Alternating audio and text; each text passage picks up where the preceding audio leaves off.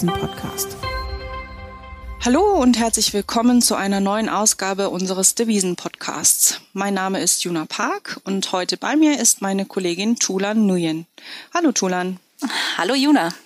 Wir wollen heute über die Entwicklung des britischen Pfund sprechen. Trotz der Brexit-Risiken konnte das Pfund in diesem Jahr deutlich aufwerten. Ähm, wir möchten erläutern, was das Pfund unterstützt hat, sprechen aber auch über die Risiken, die wir für das Pfund sehen. Wenn man sich äh, mal anschaut, wie sich die ähm, Industrieländerwährungen seit Jahresanfang entwickelt haben, so stellt man fest, dass das äh, Pfund zu denjenigen Währungen gehört, die am besten, die sich am besten entwickelt haben. Ähm, woran könnte das liegen? Im Moment schaut der Devisenmarkt natürlich immer noch sehr stark auf die Entwicklungen im Zusammenhang mit der Corona-Pandemie. Und da sieht es in Großbritannien eigentlich ganz gut aus. Das Land hat relativ früh und vor allem relativ zügig damit begonnen, die Bevölkerung zu impfen. Aktuell sind mehr als 50 Prozent der Gesamtbevölkerung geimpft. Und vor einiger Zeit hat die britische Regierung in diesem Zusammenhang äh, einen Plan vorgestellt, äh, wie das Land aus, den, aus dem Corona-Lockdown herauskommen soll. Einige Schritte sind bereits vollzogen und es ist geplant, dass am 21. Juni alle Corona-Restriktionen aufgehoben werden sollen. Klar, das ist natürlich dann auch positiv für den äh, weiteren Konjunkturausblick. Und vor diesem Hintergrund ähm, konnte das Pfund von diesen, von diesen ganzen positiven Nachrichten der letzten Monate profitieren. Allerdings ist auch zu beobachten, dass das Pfund seit einigen Wochen auf positive Nachrichten ähm, gar nicht mehr äh, so stark reagiert. Woran könnte das wohl liegen, Tulan? Ich denke, ein wichtiger Punkt ist, dass so langsam absehbar ist, dass äh, Großbritannien sich vielleicht doch keinen riesigen wirtschaftlichen Vorteil durch seinen Impfvorsprung verschaffen kann. Ja, die äh, Befürchtung ist ja, äh, dass je länger die Volkswirtschaften im Lockdown sind, desto größer könnten womöglich die langfristigen wirtschaftlichen Schäden sein. Ja. Mittlerweile zeichnet sich aber ab, dass wir hier in Europa äh, doch nur wenige Monate hinter Großbritannien äh, in Sachen Impfungen hinterherhinken. Ja. Mittlerweile äh, kommen ja auch hier die äh, Impfungen zügiger voran und äh, dementsprechend ist der Schaden vielleicht nicht so viel größer im Vergleich zu Großbritannien.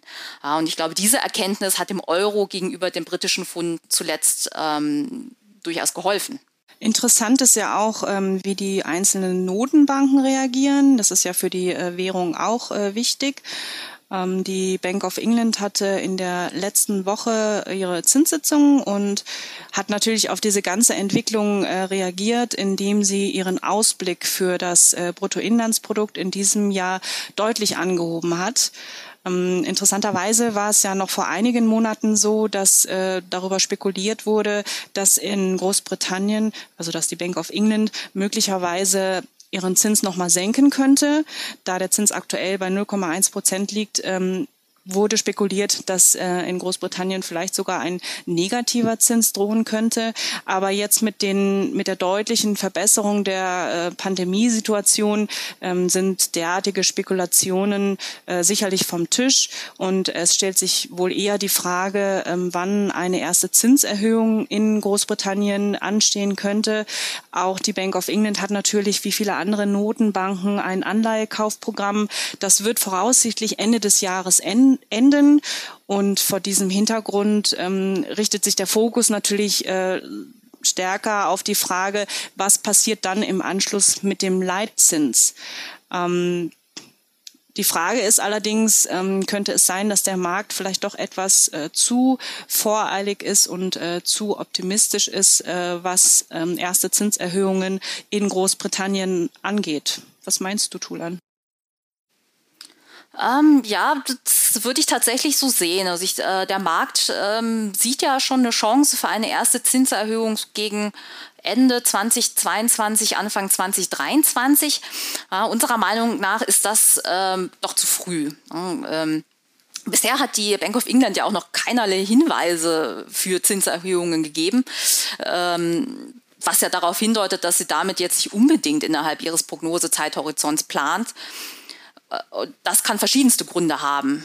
Die Bank of England wäre ja nicht die einzige Notenbank, äh, die in diesem Punkt aktuell vorsichtig ist. Ähm, viele haben ja aus der Zeit nach der großen Finanzkrise gelernt, ähm, was ja eine Zeit war, in der die Inflation erstaunlich niedrig war, trotz äh, ultra expansiver Geldpolitik weltweit. Äh, und aus dieser Erfahrung heraus äh, dürften die allermeisten Notenbanken eher vorsichtiger agieren, äh, um eine Konjunkturerholung und auch einen Anstieg der Inflation nicht frühzeitig abzuwirken. Ähm, anderer Punkt jetzt speziell bei der BUI ist aber auch, dass ich mir vorstellen kann, dass sie nicht will, dass der Markt zu schnell auf Zinserhöhungen hofft und das Fund dadurch äh, weiter aufwertet, äh, weil ein stärkeres Fund sich auch negativ auf die Konjunktur auswirken würde. Und gerade jetzt passt ihr das, glaube ich, nicht in den Kram. Ähm, du sagst gerade jetzt, ähm, klar, ein großes Thema in den letzten Jahren war ja auch der äh, Brexit. Könnte also auch der Brexit ein Grund dafür sein, warum die Bank of England ähm, eher zur äh, Vorsicht neigt? Ähm, definitiv. Äh, wir haben es ja schon an den Handelszahlen gesehen. Äh, die waren im Januar natürlich ein Schocker. Äh, die Exporte in die EU sind um 40 Prozent innerhalb eines Monats eingebrochen. Äh, Im Februar haben sie sich zwar erholt, äh, aber nicht genug, dass man sagen könnte, ach, das waren jetzt irgendwie nur Anfangsschwierigkeiten bei der Umstellung. Äh, vollkommen verwunderlich ist es natürlich nicht, äh, denn durch den Austritt aus der EU bestehen jetzt größere Handelsbarrieren zwischen, dem, äh, zwischen Großbritannien und der EU. Äh, klar könnten sie noch größer sein, wenn es gar kein Freihandelsabkommen geben würde, aber der Handel wird eindeutig jetzt stärker beschränkt, als es vorher der Fall war. Ja, das heißt, es ist davon auszugehen, äh, dass das Exportgeschäft ähm, von Großbritannien dauerhaft schwächer sein wird, weil die EU nun einmal der wichtigste Handelspartner Großbritanniens ist. Und äh, das lässt sich nicht so einfach und nicht so schnell substituieren. Äh, und das hat wiederum konjunkturelle Folgen. Und was in dieser Situation helfen würde, wäre ein schwächeres Pfund was die höheren Kosten durch die Handelsbarrieren verringern könnte ein schwächeres Pfund würde ja die britischen Güter für den Rest der Welt vergünstigen und somit die Exporte attraktiver machen. Ja, das klingt natürlich einleuchtend. Das macht sicherlich Sinn, ähm, gerade jetzt auch in dieser Phase, wo ja ohnehin die Konjunktur geschwächt ist äh, durch diese ganzen äh, Corona-Restriktionen. Ähm, von daher, klar, da möchte äh, sicherlich die äh, Notenbank ähm, nicht noch zusätzlich äh, Öl ins Feuer gießen. Ähm, was wir jetzt äh, in jüngster Zeit noch zusätzlich eventuell als Risiko hatten, ähm, es waren ja Regionalwahlen in Großbritannien. Ähm, da stand ja vor allem die Wahl in Schottland im Fokus. Die regierende schottische Nationalpartei, die SNP, die strebt ein weiteres Unabhängigkeitsreferendum an. Und insofern wurde mit Spannung erwartet, ob sie die absolute Mehrheit bei diesen Wahlen erreichen kann. Diese hat sie jetzt knapp verfehlt und ähm, das Pfund hat ähm, daraufhin auch positiv reagiert. Ist es also so, dass ein, äh, eine Unabhängigkeit Schottlands ähm, damit kein Risiko mehr darstellt? Na, ich glaube, so einfach ist es nicht. Ähm, die S&P ist ja nicht die einzige Partei, die ein Unabhängigkeitsreferendum unterstützt. Ja, auch die Grünen befürworten ein erneutes Referendum. Und zusammen haben diese beiden Parteien die absolute Mehrheit im Parlament. Also sie könnten eine entsprechende Gesetzesvorlage durchbringen. Äh, die Frage ist aber, wann? Die SMP hatte während des Wahlkampfes gesagt, dass sie bis spätestens Ende 2023 ein Referendum abhalten äh, wolle. Aber dem stehen natürlich noch jede Menge Hürden gegenüber. Allen voran die britische Regierung, äh, die muss einem Referendum eigentlich zustimmen ist aber natürlich momentan nicht so wirklich begeistert von der Idee. Ähm, also ich denke, es wird noch eine ganze Weile dauern, bis wir hier etwas mehr Klarheit bekommen. das letzte Referendum fand ja letztlich auch erst drei Jahre nach den damaligen Parlamentswahlen statt, äh, also als die SMB äh, schon einmal dafür warb.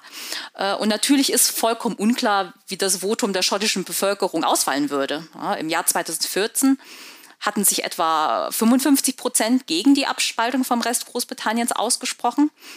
Und zumindest aus den aktuellsten Umfragen ist nicht zu erkennen, dass sich die Meinung durch den Brexit äh, vollkommen umgedreht hat. Ja, also momentan sind die Schotten gespaltener Meinung äh, zu diesem Thema. Also wie gesagt, es ist nicht klar, äh, was, was da rauskommen äh, würde. Insofern, ähm, ja, äh, Skexit, äh, also der äh, Austritt Schottlands aus dem Rest Großbritanniens, ist ein Risiko für das Fund, äh, sicherlich weiterhin, äh, aber aktuell noch ein sehr, sehr fernes Risiko. Ich glaube, ähm, größeres Gewicht äh, bei den Risiken sollten wir auf, auf ähm, ja, die Probleme im Handel äh, legen. Ja, da, abgesehen davon, dass natürlich wir allgemeine schwächere Exportperformance äh, aktuell sehen, insbesondere im Warenverkehr gibt es das ja noch ganz andere Risiken. Ja worüber ein bisschen wenig berichtet wird, ist, ist beispielsweise der Dienstleistungssektor, der ja auch äh, von dem Brexit betroffen ist. Ja, das Freihandelsabkommen deckt nämlich eigentlich nur den Warenverkehr zwischen Großbritannien und der EU äh, ab nicht aber den äh, Dienstleistungshandel. Das ist aber einer der wichtigsten Sektoren für Großbritannien. Ja, also hier hat äh, Großbritannien eigentlich bislang immer einen Überschuss gegenüber der EU gefahren. Das heißt, äh, Großbritannien hat mehr Dienstleistungen in die EU exportiert als äh, importiert. Ähm, aber hier ist, sind durch den Brexit natürlich massive ähm, Hürden jetzt äh, aufgestellt worden, ja, insbesondere natürlich im Finanzbereich. Ähm, und man hört ja auch immer noch ähm, öfter, dass einige Finanzinstitute noch dabei sind, ähm, Geschäft aus Großbritannien in die EU zu verlagern, weil sie sonst das Geschäft nicht weiterführen können. Ähm, also hier sehe ich doch eher ein Risiko als in der schottischen Unabhängigkeit. Insofern ähm, ist der Ausblick für das Fund ähm, ja immer noch äh, eher trüb. Natürlich, äh, die Pandemie wurde gut überstanden, äh, aber durch den Brexit ähm, werden wir jetzt in den nächsten Jahren sicherlich noch einige Probleme sehen. Also die ähm, schottische äh, Unabhängigkeit beziehungsweise ein mögliches Unabhängigkeitsreferendum ist also nichts, was äh, das Fund äh, in der nächsten Zeit groß bewegen sollte. Sicherlich ein Thema, was man zumindest aber im Hinterkopf ähm, behalten sollte. Ähm, ansonsten klar, der Fokus ähm, richtet sich sehr stark auf das Thema Brexit, ähm, nachdem ja auch dort noch einige äh, Unklarheiten vorherrschen. Ja, liebe Zuhörerinnen und Zuhörer, wie Sie gehört haben, gab es sicherlich einige gute Gründe, warum das Pfund in den letzten Monaten aufwerten konnte. Ähm, wie Sie aber auch gehört haben, sehen wir eine Reihe Risiken, insbesondere im Zusammenhang mit dem Brexit. Ähm, jetzt, wo die Corona-Pandemie in Großbritannien bald überwunden sein dürfte, dürften diese Risiken wohl auch wieder stärker zum Tragen kommen. Ja, wir danken Ihnen für Ihr Interesse. Wenn Ihnen unser Devisen-Podcast gefallen hat, dann äh, können Sie ihn auf den gängigen Plattformen abonnieren. Ähm, ansonsten hören Sie gerne auch nächste Woche wieder rein. Bis dahin wünschen wir Ihnen eine gute Zeit und bis zum nächsten Mal.